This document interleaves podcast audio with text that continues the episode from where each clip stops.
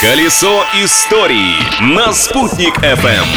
Всем привет! Меня зовут Юлия Санвердина. В очередной раз предлагаю бросить взгляд сквозь толщу времени и узнать, какие интересные события произошли в этот день. Начинаем фокусироваться.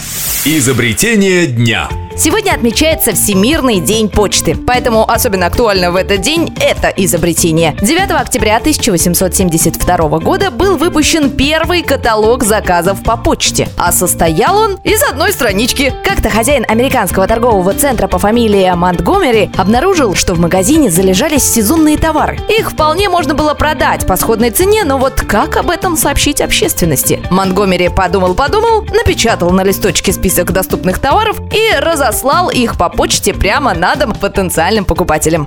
События дня. Произошло оно у нас в Уфе 9 октября 1989 года. В этот день открылась неделя дружбы Башкирия-Галле, посвященная 40-летию образования Германской Демократической Республики. Но история нашей дружбы с этим немецким округом началась значительно раньше.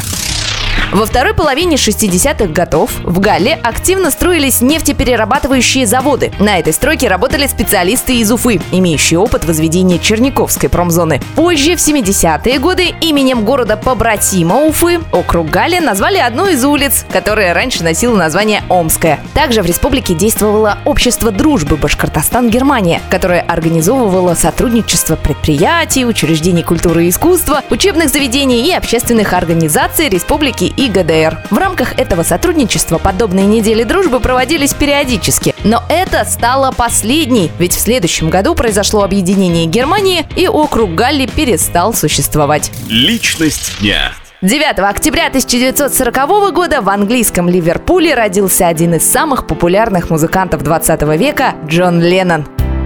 Имя Джона Леннона неразрывно связано с группой Битлз, основателем и участником которой он являлся. Но помимо этого, Леннон был также известен как политический активист. Свои взгляды он высказывал как в песнях, так и в публичных выступлениях. Леннон проповедовал идеи равенства и братства людей, мира и свободы. Это сделало его кумиром хиппи. После распада Битлз Джон Леннон начал не менее успешную сольную карьеру, но, к несчастью, в 1980 году был убит фанатом группы.